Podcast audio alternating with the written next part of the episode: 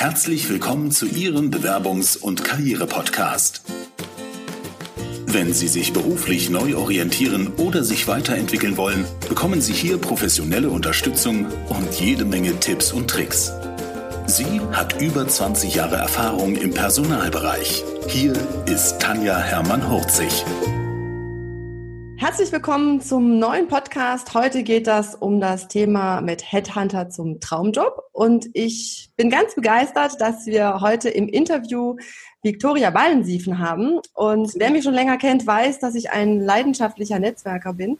Auch daher kenne ich Viktoria. Wir haben vor oh, schon Jahre her, Jahrzehnte, oh Gott, seit Jahrzehnten kennen wir uns sozusagen vom BPW und sind uns jetzt durch Zufall bei den Lions wieder über den Weg gelaufen.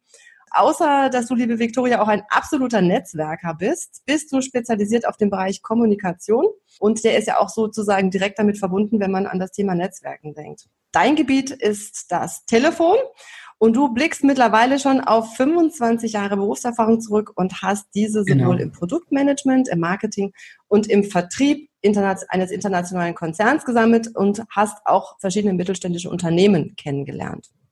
Dein Thema ist Personal, Research und Direktansprache. Das gehört sozusagen seit Jahren zu deinem Unternehmensportfolio dazu. Und ich sage einfach mal herzlich willkommen, schön, dass du dabei bist und wir zusammen ein Interview zum Thema Headhunter führen können. Herzlich willkommen und vielen, vielen Dank für die Einladung, liebe Tanja. Ich freue mich sehr, dass wir es jetzt hier ausprobieren. Ich gestehe, es ist mein erster Podcast. Ich bin gespannt, wie es läuft. Super, mein erstes Interview. Von daher, wir zwei Frauen rocken hier die Technik. Wir sind gespannt. Einfach mal zum Thema Headhunter. Da sind ja so viele Mythen. Ne? Ähm, was tun, wenn der Headhunter anruft? Ähm, sage ich als erstes, oh Gott, wo kommt, wie kommen Sie denn auf mich? Ne? Oder äh, sage ich so, ach, Sie sind heute schon der Zehnte, der anruft. Oder was weiß der Headhunter, Headhunter eigentlich schon von mir? Also ich habe mir gedacht, ich stelle dir einfach mhm. mal so ein paar Fragen, dass du quasi mal uns hinter deine Kulissen gucken lässt, wie arbeitet eigentlich ein Headhunter? Also die erste Frage, wie suchen Headhunter eigentlich? Wie werde ich als potenzieller Kandidat gefunden? Erzähl doch mal ein bisschen. Das mache ich gerne. Ähm, wenn ich dich anrufe, Tanja, äh, und du dich fragst, ist das jetzt der zehnte Headhunter und wie kommt er auf mich? Dann sind wir hier fast äh, äh, schon mitten im Prozess, der natürlich deutlich früher losgeht. Und wenn wir Suchmandate haben für Positionen, die wir besetzen, sind das meistens äh, Fach- und Führungskräfte ähm, für, wenn ich jetzt äh, Hintergrund habe, ich meine Projektliste auf dem großen Whiteboard, dann sehe ich, das sind Vertriebsleiterpositionen, das sind C-Positionen, also Chief Sales Officer, Chief Marketing Officer, das sind äh, spezialisierte Produktmanager. Für diese Positionen wird gesucht und jetzt macht es bei solchen spezialisierten Positionen oft wenig Sinn, eine Anzeige zu schalten in der FAZ, wie wir das von vor 20 Jahren kennen. Du kennst auch noch die dicken FAZ. Die Dicken am Samstag, genau. Und, äh, aber die, die vielleicht in unserem Alter sind, die kennen das noch. Die Anzeigen von Baumann mit dem großen Telefon rufen sie uns an. Das waren richtig Personalberater. Heute haben wir, ähm, gehen wir oftmals noch andere Wege über den Research. Ähm, und hier gibt es zwei Varianten. Zum einen recherchieren wir online, ganz klar, mhm. LinkedIn, Xing. Ja. Und dann aber auch, ähm, wenn wir richtig noch tiefer reinsteigen, gibt es noch andere Suchmethoden mit ganz fantastischen Möglichkeiten. Wir schauen zum Beispiel auch die, die Online-Profile bei Facebook an. Also Achtung, bitte hier mhm genau überlegen, welche Fotos, welche Aussagen man einstellt, je nach, was man sich beruflich genau. wünscht. Und machen aber auch eine Recherche direkt im Feld. Das heißt, wir schauen in Unternehmen, die vielleicht äh, in angrenzenden Märkten tätig sind oder die der direkte Wettbewerb sind, die in der gleichen Branche sind. Mhm. Wer sind dort vielleicht die Juniorenpositionen, die Stellvertreter oder die Personen auf der gleichen Ebene? So dass wir hiermit eine Liste zusammenstellen, zum einen mit Zielfirmen und zum anderen mit potenziellen Kandidaten mit den sogenannten Idents, also identifizierte Personen. Mhm. Wenn ich jetzt ein Profil äh, auf Xing oder äh, LinkedIn habe, also da kann ich ja noch nachvollziehen, mhm. wie ihr sucht. Wie macht ihr das jetzt bei Facebook? Wonach sucht ihr da? Oder habt ihr dann Kandidaten ja. und dann guckt ihr nochmal, was hat er eigentlich da so veröffentlicht? Oder habt ihr da auch Schlagworte? Es gibt Schlagworte und es gibt ähm, Suchmethoden oder Research-Methoden, äh, mit denen ich gezielt sagen kann, zeig mir bei Facebook alle Profile, bei denen in irgendeiner Form ein bestimmtes Stichwort erscheint. Und viele Personen haben bei Facebook auch, auch heute noch verblüffenderweise sehr, sehr viele persönliche Daten eingestellt. Sei es die Schule, die Universität, der aktuelle Beruf oder Arbeitgeber, Geburtsdaten, alles. Das sind ähm, zum Teil Informationen, die von außen, von Suchmaschinen ausgelesen werden können. Also ich hatte mal mit unserem Personalernetzwerk haben wir verschiedene Startups kennengelernt, die als Headhunter sich auch selbstständig gemacht haben, also wo die überall ihre Daten hergekriegt haben. Da habe ich auch nur mit den Ohren geschlackert. Also äh, unglaublich, wie diese Crawler dann Informationen aus dem Netz ziehen. Wenn ich mir jetzt äh, nochmal, also ich hatte jetzt gerade einen Podcast über Xing mhm. äh, veröffentlicht, was ist aus deiner Sicht nochmal wichtig? Ich hatte hier in deinem schönen Buch ja. äh, Head, Karriere Turbo Headhunter, habe ich natürlich gelesen. Und da hattest du nochmal geschrieben, wichtig auf die Kernkompetenzen zu konzentrieren. Also wenn ich jetzt ein Profil anlege in LinkedIn, wenn ich international unterwegs bin oder bei Xing, wenn ich eben deutschlandweit unterwegs bin, ist es so, dass du sagst, lieber weniger Schlagworte? Weil ich hatte das so verstanden, lieber mehr Schlagworte, also im Sinne von, ähm, was weiß ich, wenn ich jetzt im Controlling unterwegs bin, ja, dann heißt es halt auch äh, Rechnungswesen. Also, ne, dass ich immer gucke, mhm. was ist Deutsch, was ist Englisch und ähm, was könnte jemand noch suchen. Ich hatte gestern einen Coachie, der sagte dann, es ging um ein Schlagwort, der sagte, ah, das ist mir zu platt, wo ich gesagt habe, ja, aber danach mhm. suchen die anderen. Also selbst wenn es ihm irgendwie zu platt ist, ist es, glaube ich, trotzdem wichtig, die Schlagworte zu nutzen, die eben Researcher dann auch verwenden, um die Profile das zu stimmt. finden, oder? Ich würde bei, sowohl bei Xing und als auch bei LinkedIn, ich würde grundsätzlich beide Profile pflegen. Denn ähm, ich bin nicht sicher, wie andere Researcher arbeiten. Wir suchen in beiden sehr andere sind vielleicht fokussiert auf Xing oder auf LinkedIn. Und es gibt Positionen, wenn ich zum Beispiel sage Vertriebsleiter Österreich, Osteuropa, die Position hat zum Teil nationalen, zum Teil einen internationalen Anteil. Ich würde deswegen äh, beide Profile nutzen und beide auch parallel pflegen und aktuell. Wenn es genau. darum geht, welche Schlagworte verwende ich, mhm. würde ich bei zwei Bereichen sehr genau äh, überlegen, was schreibe ich rein. Der eine Bereich ist, ich suche, beziehungsweise bei LinkedIn, das Pendant ist äh, so eine Art Executive Summary, was ich einstellen kann, wo ich über mich was schreiben kann. Und hier würde ich mhm. ähm, das kann sich, glaube ich, jeder und jede äh, selber vorbereiten, sowas wie eine Wortwolke mir überlegen. Super, das ist eine gute Idee. Mhm. Personalbereich für SAP HCM zuständig bin. Dann kann ich überlegen, okay, dann ist äh, ein Stichwort SAP, HCM. Was sind aber noch bestimmte äh, äh, Punkte, die dazugehören? Habe ich hier vielleicht im Projekt mitgearbeitet?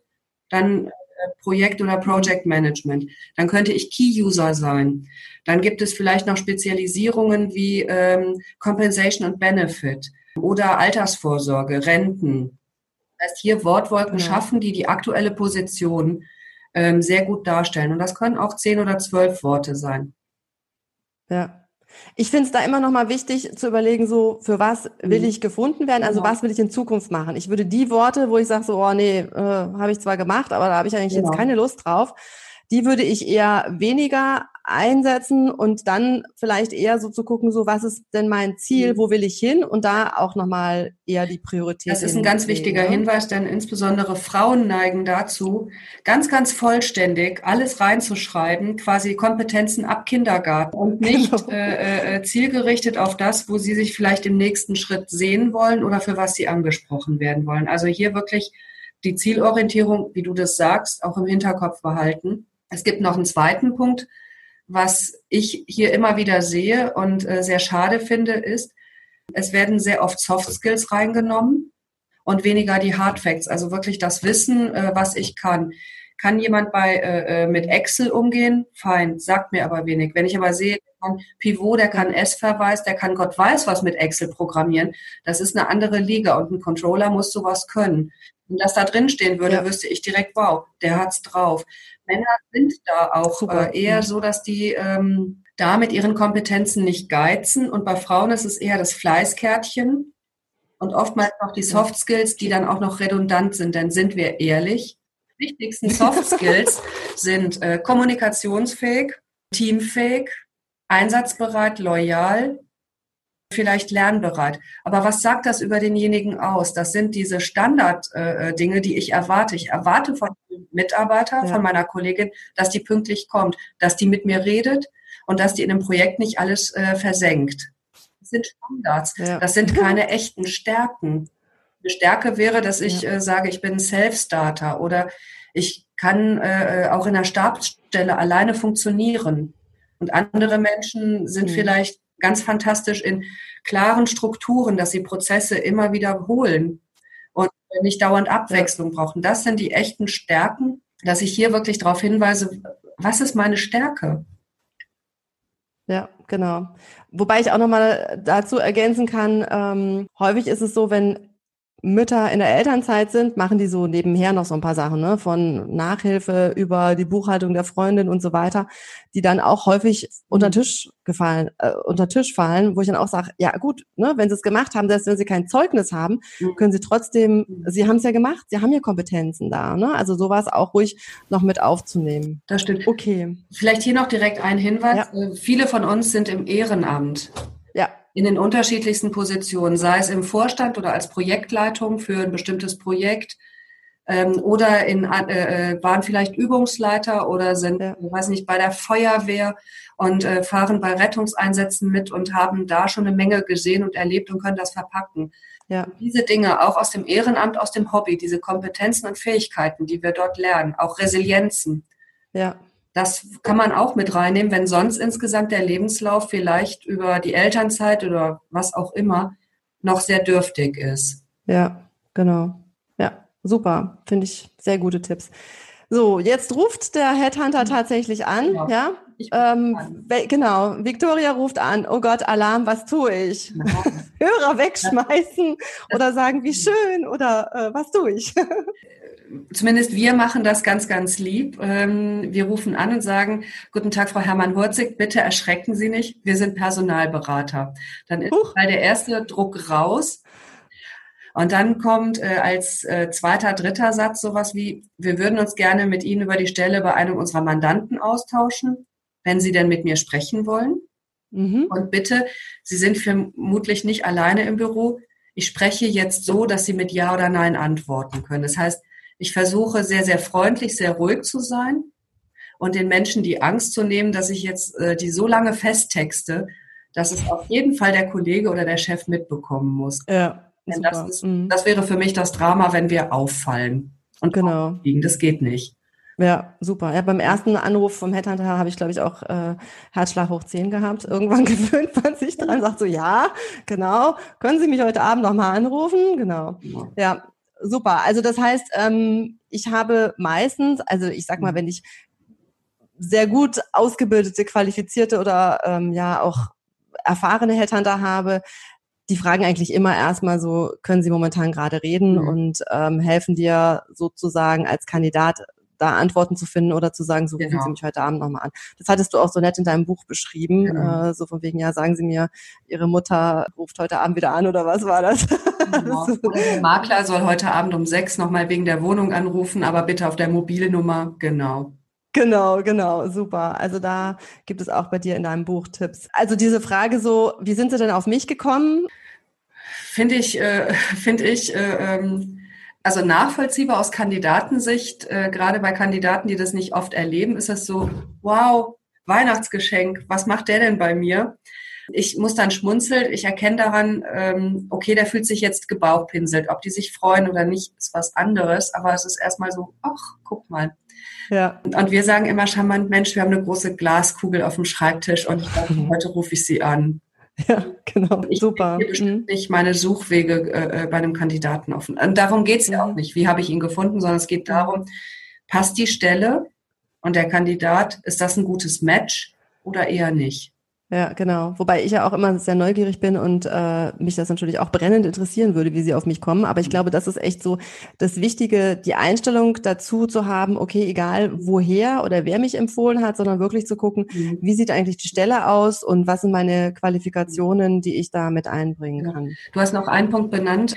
Das stimmt. Wer hat mich empfohlen? Wir bekommen manchmal Empfehlungen mit, Mensch, die Position könnte für X oder Y interessant sein. Ruf mhm. den doch mal an diese Empfehlungen oder diese Empfehler möchten nicht immer benannt werden. Ja. Kann ich auch verstehen, denn wenn ich ähm, weiß, ich kenne jemanden, wir verstehen uns vielleicht nicht besonders gut auf der persönlichen Ebene, aber mhm. für den könnte das interessant sein, dann möchte ich da auch außen vor bleiben aus diesem Prozess, bin aber so nett und schenke diesem anderen Menschen die Chance. Ja, und das, super. Darum geht's. Ich habe eine ja. Chance. Ja, genau. Toller Hinweis. Super. Was kann ich tun, wenn ich wechsel bin ich, wenn ich wechselwillig bin und gerne angesprochen werden möchte? Punkt eins ist tatsächlich für ähm, eine öffentliche Sichtbarkeit sorgen, die äh, wirklich äh, sorgsam bei Xing, bei LinkedIn äh, in den Profilen darstellen. Das heißt hier, wie wir es auch am Anfang besprochen haben, das Kompetenzprofil ergänzen. Wir hatten eben schon zu der Wortwolke gesprochen, wie ich meine Kompetenzen darstellen kann dass ich äh, da nicht auf die Vollständigkeit gehe, sondern eher auf äh, den wirklich aussagekräftigen Inhalt. Und dann würde ich bei den letzten ein, zwei Positionen schauen, was sind hier die Erfahrungen, die ich gesammelt habe, die Verantwortungsbereiche, die ich hatte mhm. und die Erfolge. Welche Erfolge hatte ich? Habe ich im Vertrieb den Umsatz von in einem Jahr um zehn Prozent gesteigert? Habe ich neue Vertriebsgebiete entwickelt? Habe ich den Deckungsbeitrag relevant nach oben geschoben? Hatte ich besondere Projekte in der Zeit? Mhm. Ist die äh, Personalverantwortung von sechs auf 16 hochgegangen? Solche Dinge. Aber würdest du die dann in das Profil mit reinschreiben? Die kann okay. bei, den, äh, bei den Positionen, die du ja weiter ja, genau. angibst, kannst du diese Punkte mit reinnehmen. Und das kann kongruent zum Lebenslaufdokument sein. Denn auch und das wünsche ich mir mehr Informationen als einfach nur Produktmanager bei. genau. Und ich glaube, wichtig ist auch, also kann ja sein, dass jemand sagt, so, boah, ich will aber gar nicht, dass mein Chef oder meine Kollegen irgendwie sehen, dass ich auf Suche bin. Das heißt, wenn ich das hinterher in die Position reinschreibe, sehen das ja auch nur die Recruiter, richtig? Also das kann ich so einstellen. Das kann ich einstellen, dass es nur die Recruiter sehen und äh, natürlich bekommen meine Kontakte mit, wenn ich äh, mein Profil aktualisiere. Aber auch hier kann ich bei Xing zumindest einstellen, zeige die Aktualisierung meinen Kontakten ja oder nein. Genau. Das machen, wenn ich die Stelle wechsle, dass alle mitkriegen, hey, der ist jetzt von X zu Y gewechselt. Wenn ich aber mein Profil aufbaue, dann äh, möchte ich das ja nicht, dass das alle mitbekommen. Und dann kann ich das bei Xing bei den Einstellungen auch wegklicken, dass das nicht jeder gezeigt bekommt. Genau, also wenn ich dabei bin, mein Profil zu aufzupimpen sozusagen, dann klicke ich vorher als allererstes in den Einstellungen, dass mhm. keiner das sehen kann. Und wenn ich dann fertig bin, dann können alle wieder zugucken, was ich so mache. Und äh, wenn ich die Stelle dann wechsle, dann können das auch alle sehen. Aber wenn ich daran mhm. rumschraube, sollte man diese Funktion ausschalten. Das ist auch nochmal ein ganz wichtiger Hinweis. Und was ich ja dann auch tun kann, ist, ich kann das ein bisschen strecken. Ich muss ja nicht alles an einem Abend machen, das ist ein Prozess, dieses Profil immer weiterzuentwickeln. Das genau. muss auch nicht an einem Abend geschehen. Also alle, die sehr leistungsorientiert sind und denken, heute muss ich jetzt endlich, bitte keine Sorge, schlückchenweise bereichen. Genau. Das reicht. Und ähm, dann fällt das auch nicht so auf, wenn jetzt mal die Sprachen aktualisiert sind und dann die aktuelle Stelle weiter aufgemotzt wird. Genau, also vielleicht da auch nochmal, als Personaler gucke ich natürlich, also wenn, wenn sich irgendjemand äh, in den Unternehmen, wo ich als Personaler gearbeitet habe, verändert hat, habe ich das ja im Zweifel auch mitgekriegt. Mhm. Und ne, da bin ich natürlich auch nicht auf den Kopf gefallen und kriege mit, dass da jemand irgendwie dabei ist, sich zu verändern. Vielleicht, also was würdest du empfehlen? Ich finde so diese, dieser Wortlaut, äh, was suche ich? Eine neue, immer neue Herausforderung. Ich finde, das hört sich jetzt nicht so an, von wegen, ich bin auf der Suche nach einer, einer neuen Stelle. Aber trotzdem ja. kann ich sagen, okay, ich bin offen für neue Herausforderungen. Ähm, ne? Neue Herausforderung ist für mich so das Stichwort mit, ey, ist es dringend, ruf mich an. ähm, genau. Wenn, wenn äh, äh, Herausforderung ist schon eine sehr, sehr äh, klare Aussage mit, ich bin lockerer Zahn, hol mich hier raus. Ja. Wenn ein Mensch dort steht, Austausch zu Fachthemen oder Branchenkontakte, ist das auch, wenn ich jetzt, äh, äh, ist das für uns Headhunter das Signal mit, man kann mich ansprechen? Gleichzeitig kann der Personalleiter daraus nicht ableiten, wie veränderungswillig jemand ist. Genau, also das ist sozusagen jetzt der Insider-Tipp. Ja, mhm. schreiben Sie, wenn Sie dabei sind, sich zu verändern, rein Austausch zu, zu den Themen so und so. Aber das ist zum Beispiel auch sowas, was ich festgestellt habe im Coaching, dass das überhaupt nicht so bei den Bewerbern relevant ist. Also dass das noch nicht angekommen ist, dass man da relativ einfach Möglichkeiten findet, mhm. angesprochen zu werden. Das stimmt. Okay. Mhm. Wie kann ich erkennen, ob ein, Ber ein Berater seriös ist?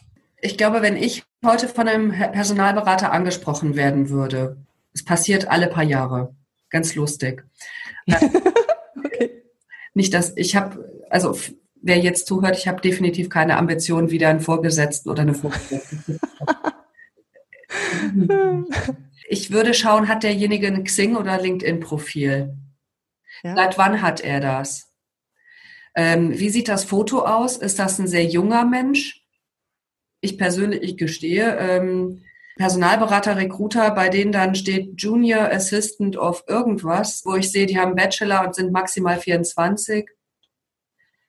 Ich weiß nicht, ob sich da ein Kandidat von Ende 40 den so öffnet äh, wie Ansprechpartner.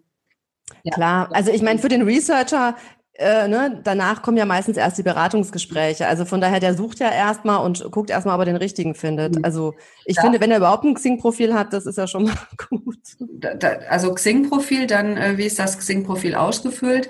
Ähm, die Webseite des Personalberaters lässt sich rausfinden. Ja. Das heißt, auch wenn Sie am Telefon angesprochen werden und jemand möchte Sie abends um 18 Uhr anrufen oder am nächsten Tag, würde ich den Hinweis geben, schreiben Sie sich den Namen und auch das vereinbarte Datum, äh, wann Sie mit dem telefonieren wollen, auf, dass es nicht verschütt geht, aber ja. insbesondere den Namen, dass Sie googeln können, gucken können, wie sieht dieser Mensch aus, was ist das für ein Unternehmen. Das heißt, ich kann die Online-Profile anschauen, die Webseite. Dann kann ich schauen, ist, äh, in welchen Branchenverbänden ist dieser äh, Mensch verortet. Was sehe ich über diesen Menschen? Und das gibt einen Eindruck, mit wem telefoniere ich am gleichen Abend oder am nächsten Tag oder die Tage. Ja. Was ist, wenn es jetzt kein seriöser ist? Was kann da passieren? Ähm, Im schlimmsten Fall äh, erzähle ich äh, sehr persönliche Dinge wie mein Gehalt, meine Wechselmotivation, mein Verantwortungsbereich. Einen Menschen, der mit diesen Daten, mit diesen Informationen in irgendeiner Form Schindluder betreibt. Ich möchte gar nicht überlegen, was. Hm. Es gibt Kollegen und Personalberater, die sehen eine Stellenanzeige von einem Unternehmen, schauen in der eigenen Datenbank wir haben keinen. Gehen auf die Online-Portale wie Xing, LinkedIn, Expertier. Expertier müssen wir gleich noch angucken, Tanja. Mhm. Ja. Sprechen diese Menschen an, aber haben keinen Auftrag vom Unternehmen. Und das finde ich immer fatal, denn das bedeutet, der Bewerber äh, glaubt, er hat eine ehrliche Chance, gibt sich Mühe, aber dieser Personalberater hat kein Mandat vom Kunden und kann dieses Profil dem Kunden nur zeigen, und der Kunde wird es äh, zum Teil ablehnen, weil dieses Profil eventuell schon über einen anderen Berater reingekommen ist oder weil er grundsätzlich nicht mit diesem Personalberater zusammenarbeiten. Mhm. Heiße Geschichten. Mhm. Ja. Wie sieht das denn aus, wenn ich jetzt äh, mit dem Personalberater spreche? Wie sieht es aus mit Gehalt? Muss ich mein aktuelles Gehalt nennen? Muss ich nicht. Da gibt es keinen Zwang. Daten, die ich nicht sagen will, werde ich nicht sagen. Der Personalberater kennt von seinen Positionen, die er besetzen will, meistens die Gehaltskorridore, dass er weiß, bei dieser Position sind zum Beispiel maximal 150 bis 180.000 Euro drin. Mhm. In irgendeiner Form muss schon sehr früh im Prozess, finde ich, geklärt werden, kriegen, kommen wir bei diesem Gehaltskorridor überhaupt zusammen? Ja. Wenn der Kandidat oder die Kandidatin das aktuelle Gehalt nicht nennen will, dann finde ich das zumindest wichtig, sich sehr früh über den Zielkorridor ja. zu unterhalten. Das heißt, wenn Sie wechseln würden, was wäre da das Gehaltsziel, um dann zu schauen. Und wenn sich jemand 280.000 Euro wünscht, ich aber maximal 180.000 Euro vergeben kann, genau. dann äh, weiß ich dieses Gap ja. sehr, sehr groß. Und entweder frage ich genau nach und sage, wie kommt es, dass Sie in diesem Unternehmen mit der Position 280 ja, genau. machen? Auch interessant ähm, und schaue, ob äh, derjenige mich ein bisschen an ähm, schwindelt. Äh, einfach hochpokert mhm. ähm, und gucke, ob ich das zusammenbekomme. Aber es macht keinen Sinn, wenn ich jemanden habe, der vom Gehalt her zu weit weg ist. Der wird nur für ganz, ganz, ganz besondere Fälle von seinem aktuellen Gehalt runtergehen. Ja. Also ich denke auch immer so, also ne, wenn wir jetzt irgendwie bei Positionen zwischen 100 und 200.000 uns unterhalten, also wenn das mehr als 30.000 auseinanderliegt, mhm. wird es schwierig. Ist auch. Also klar gibt es dann irgendwie die Fixen und die Variablen, aber äh, also 30.000 im, im Ziel ist dann schon, da denke ich dann auch immer, okay, da muss schon viel passieren, dass die Person dann langfristig in dem Unternehmen bleibt. Auch. Genau. Und ich glaube, wichtig ist auch nochmal zu überlegen, wie, was heißt eigentlich für mich das Jahresgehalt? Ne? Was ist da mit drin? Also wie oft reden von monatlichen Gehältern, mhm. wo ich dann frage, okay, hätten Sie das Ganze, das Ganze gerne zwölfmal, dreizehn oder vierzehn Mal? Ja, also ist da Weihnachtsgeld, Urlaubsgeld und so weiter mit mhm. drin. Und dass man sich das von vornherein auch zum Jahresgehalt nochmal überlegt, ist da das Auto mit drin oder welche sonstigen Vergütungen, dass man da das Jahresgehalt dann genau. einfach auch berücksichtigt. Genau. Was ist der Unterschied so zwischen dem Gespräch mit dem Personalberater und dem Unternehmer am Ende? Da gibt es, glaube ich, ganz, ganz große Unterschiede. Der Personalberater hat ein Interesse daran, äh, freundlich zu Kandidatinnen und Kandidaten zu sein. Und er ist der Mittler zwischen dem Unternehmen und dem Kandidaten. Das heißt, er wird ähm, den Kandidaten auf der einen Seite schon intensiv durchfragen und durchquissen und genau prüfen, ist das ein Kandidat, eine Kandidatin, die ich dem Unternehmen vorschlagen kann oder eben nicht. Und ähm, auf der anderen Seite ist der Personalberater aber auch derjenige, der sagt, Frau Hermann-Wurzig, ich sag's offen, äh, bei dem Gehalt, äh, Sie sagen, die Position gefällt Ihnen, aber da müssen wir noch mal gucken aus den und den Gründen. Oder ähm, erklären Sie mir noch mal genauer, warum glauben Sie, äh, ähm, Sie wollen jetzt doch wieder angestellt werden, obwohl Sie doch so erfolgreich als Coach sind. Das heißt, der, der Personalberater hinterfragt auch die Motivationen noch mal ganz anders und gibt da Feedback. Viele Kandidaten tatsächlich sehr wertvoll finde. Und gerade wenn ich am Anfang im Bewerbungsprozess bin und noch gar nicht genau weiß, wohin will ich denn schwimmen, kann das sehr, sehr hilfreich sein. Ja. Das Feedback. Also wirklich den Austausch, ne? Ja. Ähm, ja. Genau. Ich glaube, Personalabteilung oder der Kunde, die werden nie so ein ehrliches und offenes Feedback geben. Ja. Ähm, dass sie sagen, es tut mir leid, verstehen Sie, der Kunde will noch ungefähr zehn Jahre die Position besetzen.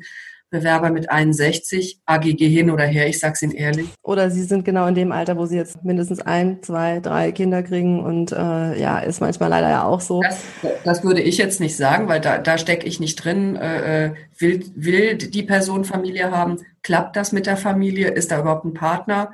Äh, ja. Andere Möglichkeiten, äh, ja. das, das steht mir nicht zu. Aber wenn ich weiß, mhm. ähm, zum Beispiel ein Unternehmen hat ein Zielalter, weil die Geschäftsführung in einem bestimmten Alter ist und weil die einen bestimmten Spirit haben. Und dann jemand dazu haben, dann weiß ich, jemand in dem Alter ist vielleicht zu Junior, der wird nicht das Standing haben, dass der ja. Durchgriff hat. Und jemand, äh, und wenn die auch sagen, wir brauchen die Position jetzt echt sicher besetzt für mindestens fünf Jahre, um den Turnaround hinzukriegen, dann brauche ich keinen 62-Jährigen hinstecken, äh, der zehn Jahre im Unternehmen ist und sich vielleicht langsam auf eine andere Lebensphase vorbereiten will. Mm, der wird mm. bis 72 da arbeiten wollen und mm. Was gibt's noch an Tipps, wo du sagst, so darauf sollten Sie noch achten, wenn der Headhunter anruft? Ich glaube, wenn, wenn äh, der Headhunter tatsächlich im Büro anruft, ist eine wichtige Bitte, die ich habe, äh, nicht lange äh, im Büro sprechen. Warum? Der Teufel ist ein Eichhörnchen. Es kann der Kollege, die Kollegin reinkommen. Der Vorgesetzte kann in der Tür stehen. Das heißt, es kann auffliegen, dass man mit einem Personalberater spricht. Das hat Nachteile weniger für den Personalberater, aber für den, den Menschen, den Mitarbeiter, den Kandidaten selber. Denn jetzt ist klar, Mensch, der bewirbt mhm. sich weg. Das kann eine bewusste Entscheidung sein, wenn man in einer Gehaltsverhandlung stecken bleibt. Ich persönlich finde das nicht besonders klug. Mhm. Und ja. Äh, wenn es aus Dummheit passiert, versaue ich mir damit eventuell die nächsten Karriereschritte hinsichtlich weiterer Verantwortung, anderer Projekte, Abteilungswechsel, sonstigen Entwicklungen, wenn mhm. ich meinen Förderer damit völlig äh, verprelle. Ja. Auf der anderen Seite steht das UWG, das heißt, wir Personalberater sind eigentlich angehalten, diese Mitarbeiter in den Unternehmen nicht ewig lange festzuhalten, denn das Gehalt wird derzeit noch von anderen Arbeitgebern gezahlt. Und wenn ich hier ja. zu lange spreche, und den Menschen von der Arbeit abhalte, ist das geschäftsschädigend. Ja, ja. Nee, und der dritte super. Punkt für den Kandidaten selber ist, ich bin überrascht am Telefon. Was soll ich antworten? Ja. Völlig äh, aus einer E-Mail, aus, ähm, ähm, weiß nicht, einer Konzeption rausgezogen und soll jetzt Rede und Antwort stehen. Das können die wenigsten, die vielleicht am Anfang im Bewerbungsprozess stehen. Und deswegen lieber außerhalb des Büros telefonieren, wenn ich vorbereitet bin, eine ruhige Situation habe, ja. vielleicht nochmal Gedanken gemacht habe, wohin würde ich wechseln, würde Ausland ja. gehen oder doch tatsächlich nur Berlin ja. oder Hamburg. Ja. Will genau. jetzt endlich mal ins Rheinland, weil es bei uns so schön ist. Genau. Ähm, das heißt, ja. diese Klarheit über, was will ich, was will ich nicht, die habe ich nur, wenn ich mich auf die Situation vorbereite. Ja. Wenn ich jetzt selber mich bewerben möchte mhm. und es ruft leider kein Headhunter an, was kann ich tun? Welchen Headhunter rufe ich an? Wie gehe ich da vor? Mhm. Rufe ich überhaupt einen Headhunter an oder wie mache ich das? Okay. Also ich habe gesehen, du hast in deinem Buch ja auch mhm. äh, ganz viele Headhunter nochmal mhm. aufgelistet. Ne? Also, ähm, aber was würdest du mir da empfehlen? Ich glaube, ich kann äh, drei, drei Dinge sind sehr, sehr gut, um hier weiterzukommen. Das eine ist, auch wenn ich mich wiederhole, Online-Profile richtig aufmotzen. Wenn ich merke, ich komme da selber nicht weiter, weil ich einen blinden Fleck für mich selber habe. Das haben viele, das haben die meisten, dass die nicht genau erkennen können. Dann kann es hilfreich sein, ähm, vielleicht ehemalige Arbeitskollegen zu bitten, oder mit einem Coach zusammenzuarbeiten, mit dir zum Beispiel, um zu gucken, was sind wirklich meine Stärken, was sind wirklich meine Wünsche, was sind wirklich meine Erfolge, was sind nennenswerte äh, Dinge, die ich benenne, was lasse ich unter den Tisch fallen oder wo, wo sind auch Dinge, ähm, die mir vielleicht fehlen, weil mein Englisch ewig eingerostet ist und ich dann eigentlich erstmal wieder äh, mein Englisch auffrischen müsste. Das mhm. ist das eine. Das sind die Basisdinge, die stehen müssen, so wie bei Selbstständigen die Webseite. Ohne geht's auch nicht, sonst existieren wir eigentlich. Ja. Und danach kann ich äh, schauen, äh, wo finde ich einen Personalberater? Und wo schaue ich da? Ich würde zwei Wege gehen. Das eine ist, ich kann äh, Menschen sprechen, die vielleicht in der gleichen Branche sind oder in der Branche, in die ich hin will und kann fragen, habt ihr Kontakt zu Personalberatern? wer hat euch gut unterstützt und kann mir hier schon mal Namen und Firmen äh, rausholen, die äh, in den Branchen arbeiten. Dann kann ich selber bei Xing, bei LinkedIn gucken, wer sind Personalberater, Beratungsfirmen und kann dort die Namen, die Webseiten sehen und kann da auch einfach weiter recherchieren. Und dann kann ich natürlich über Dr. Google einfach schauen, äh, wer sind äh, Personalberater und Headhunter, die zum Beispiel auf Automotive oder auf Versicherungen oder auf Banking, Finance spezialisiert sind und kann mich an die wenden. Mhm, super. An, an diese Personalberater wenden kann ich über zwei Dinge tun. Das eine ist, viele haben äh, die Möglichkeit, dass man sich online in eine Datenbank mit dem eigenen Profil eintragen kann. Ich kann aber auch schauen, ob ich dort anrufe, mich in das Team Automotive oder Banking reinstellen lasse, dort mit der Teamassistentin spreche. Das gibt es gerade in den größeren Firmen und mit der überlege äh, und abstimme, wie schaut's aus? Kann ich mein Profil reinschicken? Äh, kann ich bei euch in der Datenbank einen Platz bekommen? Mhm. Äh, du hast auch in deinem Buch nochmal ganz tolle Fragen zu den äh, Vorstellungsgesprächen veröffentlicht. Also ne, auf welche Fragen sollte man sich unbedingt vorbereiten? Und du hast auch nochmal so schön geschrieben, was sind Stärken und Schwächen und wie kann ich die am besten formulieren? Also das finde ich auch echt nochmal total super Tipps, die man sich da auf jeden Fall angucken sollte. Und ich glaube, was das haben wir, habe ich am Anfang vergessen nochmal zu sagen, 80 bis 90 Prozent der Märkte sind auf dem verdeckten Stellenmarkt. Also es ist echt mhm. nicht zu unterschätzen, mhm. wie viel quasi auf dem verdeckten Markt besetzt okay. wird. Also äh, es geht nicht nur darum, tatsächlich sich in den verschiedenen Jobportalen umzugucken, mhm. sondern wirklich auch da zu gucken, wer könnte denn gerade auch in Führungspositionen der Headhunter sein, der mir in dem Moment einfach genau. weiterhilft. Genau. Insbesondere Führungspositionen, ähm, bei denen äh, das Unternehmen Wert drauf legt, dass äh, bestimmte Themen weiterentwickelt werden werden, zum Beispiel mhm. digitale Transformation oder den Vertrieb jetzt auf Multichannel aufzusetzen. Das sind Positionen, wo Unternehmen nicht darauf warten, findet jetzt ein Bewerber die Anzeige bei Xing, bei FAZ, Gott weiß wo, äh, sondern wo die wirklich sagen, wir brauchen jetzt einen Kandidaten, der das und das Profil erfüllt und der äh, in dem Korridor äh, bezahlt werden kann, um dieses Thema voranzutreiben. Das heißt, die Unternehmen sind hier deutlich aktiver, entweder über eigene Researcher und eigene Direktansprache oder über externe Unterstützung, so wie wir das sind. Mhm. Liebe Viktoria, zum Thema Expertier und zu den verschiedenen ähm, wie Stepstone, Monster, Jobs.de und so weiter. Was gibt es da noch zu sagen, was die Headhunter betrifft? Bei Expertier äh, muss man wissen, wenn wir Headhunter dort richtig reingucken wollen, also so richtig reingucken wollen, und mehr davon haben wollen, müssen wir sehr viel Geld bezahlen. Das machen nicht alle. Dennoch äh, hilft ähm, das äh, äh ein gut gepflegtes Profil bei Expertier, dass ich Sichtbarkeit bekomme, gefunden werde, angesprochen werde. Und ich kann hier ja Dokumente hinterlegen, auch bei Monster, äh, bei Stepstone, wo ich freigeben kann, wer was alles sehen kann. Von mhm. daher, wer wirklich aktiv im Bewerbungsprozess ist, der sollte sich diese Portale angucken, zumal ich auf allen Portalen mit kostenfreien Profil schon sehr, sehr viel erreichen kann. Es äh, schafft insgesamt eine Online-Sichtbarkeit, eine Online-Auffindbarkeit, die mhm. ich finde für Kandidaten.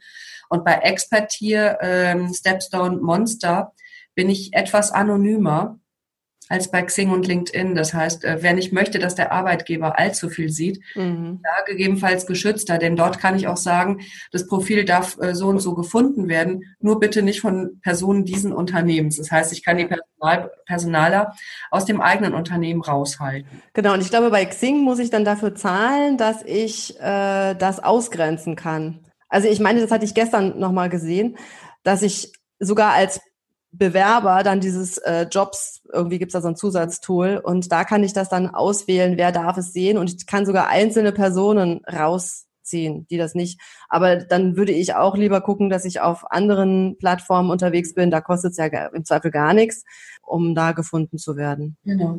Wer Fragen zu Victoria hat, zu Themen Headhunter, findet dich unter www.ideale-agentur.de man findet dich natürlich bei Xing unter mhm. Victoria Ballensiefen, Victoria mit K. Gibt es noch irgendwas, was ich noch vergessen habe? Unter LinkedIn findet man dich natürlich auch. Das stimmt. Aber einfach, ich glaube, mit meinem Namen googeln, es gibt nur eine Person diesen Namens. Okay, und hier nochmal der Karriereturbo Headhunter, den du geschrieben hast. Ein Büchlein, was auch in die Hosentasche passt, was man zwischendurch in der Mittagspause sich auch nochmal angucken kann und überlegen kann, okay, wie gehe ich mit dem Headhunter um? Genau. Super, liebe Viktoria, ganz herzlichen Dank für dieses Interview mit dir. Ich denke, wir haben wirklich einige Tipps mit den äh, mit auf den Weg geben können. Und äh, wer das, wer diesen Podcast jetzt hört, also ich gucke mal, dass ich den morgen hochladen kann, der kann sich auch noch anmelden. Ich habe ab dem 2. bis zum 7. Juli einen Kosten, eine kostenlose Challenge, wo es darum geht, seine Bewerbungsunterlagen zusammenzustellen und einfach in die Pötte zu kommen, weil manchmal ist es ja so, dass einfach der erste Satz schon äh, hängen bleibt, wo man sich dann einfach nicht traut, sich hinzusetzen und zu sagen, so, ich mach's jetzt einfach mal. Also von daher einfach machen und mitmachen kann man sich zur Challenge anmelden. Das ist unter www.hermann-40.de slash Bewerbung. Kostenlos und sicherlich nicht umsonst. Victoria, ganz herzlichen Dank für deine vielen Tipps und ich freue mich, wenn wir uns das nächste Mal sehen, in welchem Netzwerk auch immer. Genau. Vielen Dank, Tanja. Alles Gute. Tschüss. Vielen Dank fürs Zuhören. Wenn Ihnen die Business-Tipps gefallen haben, dann geben Sie gerne Ihre Bewertung bei iTunes ab. Die Shownotes zu dieser Episode finden Sie unter www.hermann-40.de slash und dann die Nummer dieser Episode eingeben. Und die besten Bewerbungstipps aus dem Podcast gibt es unter www.hermann-40.de slash Bewerbungstipps. Bis bald beim Bewerbungs- und Karriere-Podcast mit Tanja Hermann-Horzig.